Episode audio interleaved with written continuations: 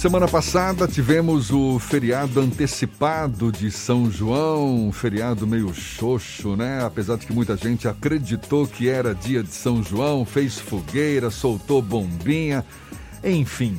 E diferentemente de anos anteriores, por causa da pandemia, em 2020, a gente sabe, não teremos as festas de São João, o que é uma ducha fria para quem curte esta, que é uma das mais tradicionais festas populares do Nordeste, e também para os artistas, que sempre animam os arraiás, os forrós. Pois é, o que não tem impedido de muitos deles recorrerem à tecnologia para manter acesa a alegria das festas juninas. A gente vai mergulhar um pouco mais nesse assunto conversando agora com um dos maiores representantes do forró na Bahia, o cantor e compositor Adelmário Coelho, nosso convidado aqui no Issa Bahia. Seja bem-vindo. Bom dia, Adelmário. Bom dia, meu querido amigo Jefferson Beltrão. Bom dia, Fernando Duarte. Bom dia aos amigos que estão sintonizado na Tarde FM, programa bacana, isso é Bahia, notícia de qualidade. Prazer muito grande, amigo, falar com você. Prazer todo nosso, muito obrigado por aceitar o nosso convite. Adelmário, a gente vê que muita gente, inclusive os artistas, não é, estão aí utilizando as famosas lives para manter contato com o público, procurando se reinventar em tempos de pandemia. O que mais você vislumbra como possibilidade de se manter ativo presente em tempos de distanciamento social. É um desafio e tanto, né, Ademário? Muito grande, viu, Jefferson? É um momento delicado é, para a complexidade dele, para todos, né, todo, todo esse planeta, é, com a chegada do coronavírus, porque o cenário ele é, ele é doloroso, é inédito mesmo para essa geração, coisas realmente que ninguém nunca imaginava, né?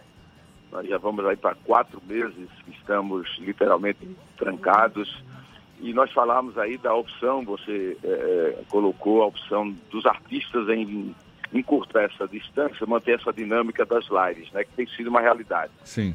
Nem porque tudo acho que será diferente, né, né Jefferson, daqui para frente. Eu acho que nós vamos caminhar é, com, novo, com novas demandas, evidentemente temos que estar preparados. As lives têm sido ah. uma alternativa para a classe artística, cultural, Brasil afora, mundo afora, para, como eu te, te, te, digo, encurtar essa distância, porque o artista sente a falta grandiosa mesmo do público, do calor humano, do contato.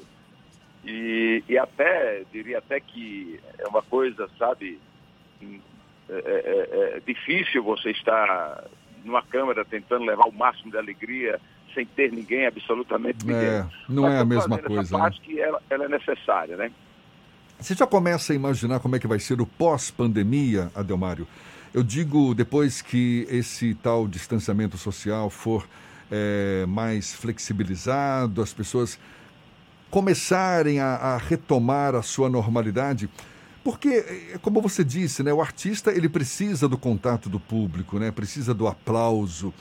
Mas como é que vocês estão discutindo, vocês entre artistas mesmos? Vocês já, já vislumbram, vislumbram alguma ideia ou, ou, ou é algo para se pensar num futuro a longo prazo, hein? É, eu penso a longo, a longo prazo, viu, Jefferson? Porque eu até tinha, não sei se saiu aí, mas eu estava falando que nós somos os primeiros a parar nossas atividades, né? Essa cadeia produtiva e vamos ser os últimos mesmo, né? É. Você veja que alguns países já estão retomando né, aos poucos com cuidados assim que são imprescindíveis mesmo, porque há uma letalidade clara desse vírus e o isolamento social tem sido a maneira mais eficaz. Então, você imagina o que é que você poder é, é, reunir 50 mil pessoas, 100 mil pessoas, 10 mil pessoas, 20 mil pessoas, tudo isso vai ter uma complexidade muito grande.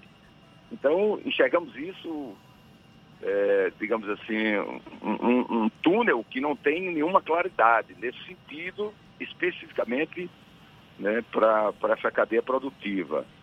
E aí é exatamente aguardar esse tempo, né? Qual vai ser esse tempo? E existe a expectativa, essa ansiedade é, do contato com o público, porque realmente faz uma diferença muito grande, né? Ademário, é, o, o mês de junho é um mês essencial para a cultura nordestina, mas também do ponto de vista econômico.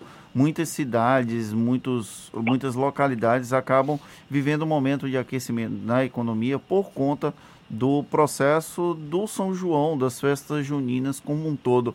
Você tem participado dos debates e das discussões para tentar minimizar os efeitos negativos da pandemia com o cancelamento do São João, não apenas no setor artístico, mas para toda a cadeia produtiva envolvida com o São João? Pois é, Fernando, aí é onde está o, o grande gargalo, né? Que você ter todos impactados, parados literalmente, essa cadeia produtiva representa muito e, e a gente tem muita clareza que os seus defensores eles se potencializam, se potencializa não, regulariza essa parte econômica exatamente no mês de junho. Forrozeiros e forrozeiras. Claro, quem já tem uma, uma carreira estruturada consegue ainda né, quebrar um pouco dessa, dessa localização que é mais junho e julho, vamos dizer assim três meses, né? Bem ativo. Depois você fica num critério de manutenção. E nesse momento não está se tendo nada, absolutamente nada, né? Você vê esse auxílio aí do governo, que realmente, comparativamente para quem tem 30 shows no mês, 30 e pouco, 20 e pouco em outro, é, é uma questão mesmo, digamos assim, muito diferente. E a gente vê uma luta muito grande dessa cadeia produtiva agora para sobreviver. É, a, as minhas lives, eu sei que isso aqui não vai fazer muita diferença, mas eu acho que é, elas têm sido direcionadas para essa cadeia produtiva, para a associação de forrozeiro, de produtores, porque quando você fala no artista, tem que ver quem é que acompanha esse artista e quem é que faz esse artista levar, né, digamos assim, a sua alegria são os rodos técnicos, os operadores, os produtores, os motoristas, enfim, e até o próprio comércio, né?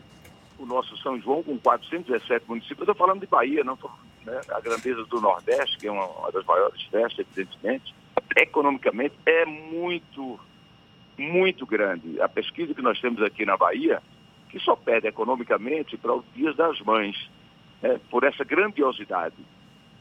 E nesse momento, onde literalmente, Fernando, você tem né, é, é, o cenário de não se poder fazer nada, é muito preocupante. Tem muita gente aí, essa é realidade, já passando por sérias dificuldades mesmo.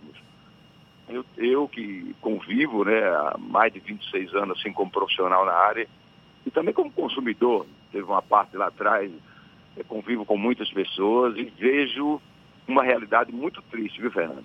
Agora, eh, Adelmário, insistindo um pouco até na linha do que o Fernando te perguntou, tem havido alguma interlocução dos artistas com gestores públicos no sentido de buscar algum tipo de apoio financeiro, assim como diversos setores da economia têm se manifestado e procurado, enfim, buscado algum tipo de apoio por parte dos artistas, especialmente agora, nessa época de São João, artistas do forró, tem havido essa interlocução ou nem isso?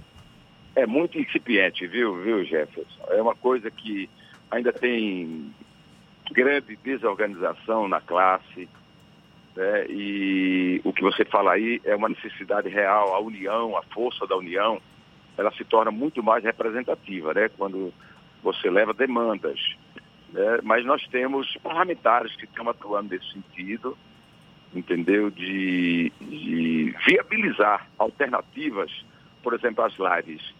Né? As lives, elas se tornam necessárias, mas ela não tem uma legalidade para que o poder público possa remunerar quem faz. Uhum. Mas também tem quem não possa fazer live, que não tem condição de fazer live. Essa cadeia aí é que é muito mais preocupante. Essas pessoas né? Quando você pensa assim, naquele trio de forró que está no interior, que vive disso, ou mesmo na capital, qual é a fonte de renda que eles têm nesse momento? Não tem nenhuma, cara. E realmente, é, por não ter uma organização ainda é, ideal né, da categoria nesse sentido, aí o sofrimento aumenta muito mais. É, imagino. Imagino. E é uma situação que, que nos afeta a todos E olhe, fica aqui a nossa torcida, Delmário, para que a gente tire o máximo de proveito dessas lições todas, para que possamos, pelo menos, sair fortalecidos, não é? Desse momento, dessa dificuldade toda e o nosso desejo também de que você continue brilhando sempre. Você é um artista talentosíssimo, muito admirado, merece os nossos aplausos. Fica aqui o meu abraço Obrigado, afetuoso, viu? E conte com a gente, estamos juntos. A gente está aí desejando, de fato, dias melhores para todos nós, não tenha dúvida disso. Obrigado, Jefferson. Obrigado a Fernanda. Obrigado a todos que estão na, na, na Tarde FM. Programa bacana. Isso é Bahia. Eu gosto, eu sou um cantor que gosta de notícias, velho. E me amarro realmente em notícias. Opa, muito obrigado. Mas realmente é uma, é uma ansiedade muito grande, amigos, de poder reencontrar esse público. E primeiro, solidariedade com a dor né, da perda de mais de 30 mil pessoas, né? Que quem sabe a dor da perda de um ente querido mensura realmente o quanto é difícil. Então, minha solidariedade também a todas as famílias, baianas e brasileiras e do mundo, né, por esse momento tão complexo. E pedir a Deus, evidentemente, que Ele nos dê força para que nós possamos atravessar esse momento, é, digamos assim, é, inédito né, para o ser humano. Vamos, vamos rezar, pedir a Deus, quem puder, fique em casa mesmo, aguardar essa chegada, ansiedade dessa vacina, entendeu? Quem puder tem que ficar mesmo, usar sua máscara, é, o, álcool em gel, enfim, tomar essas medidas, né? E, de uma certa forma, evita a propagação do vírus.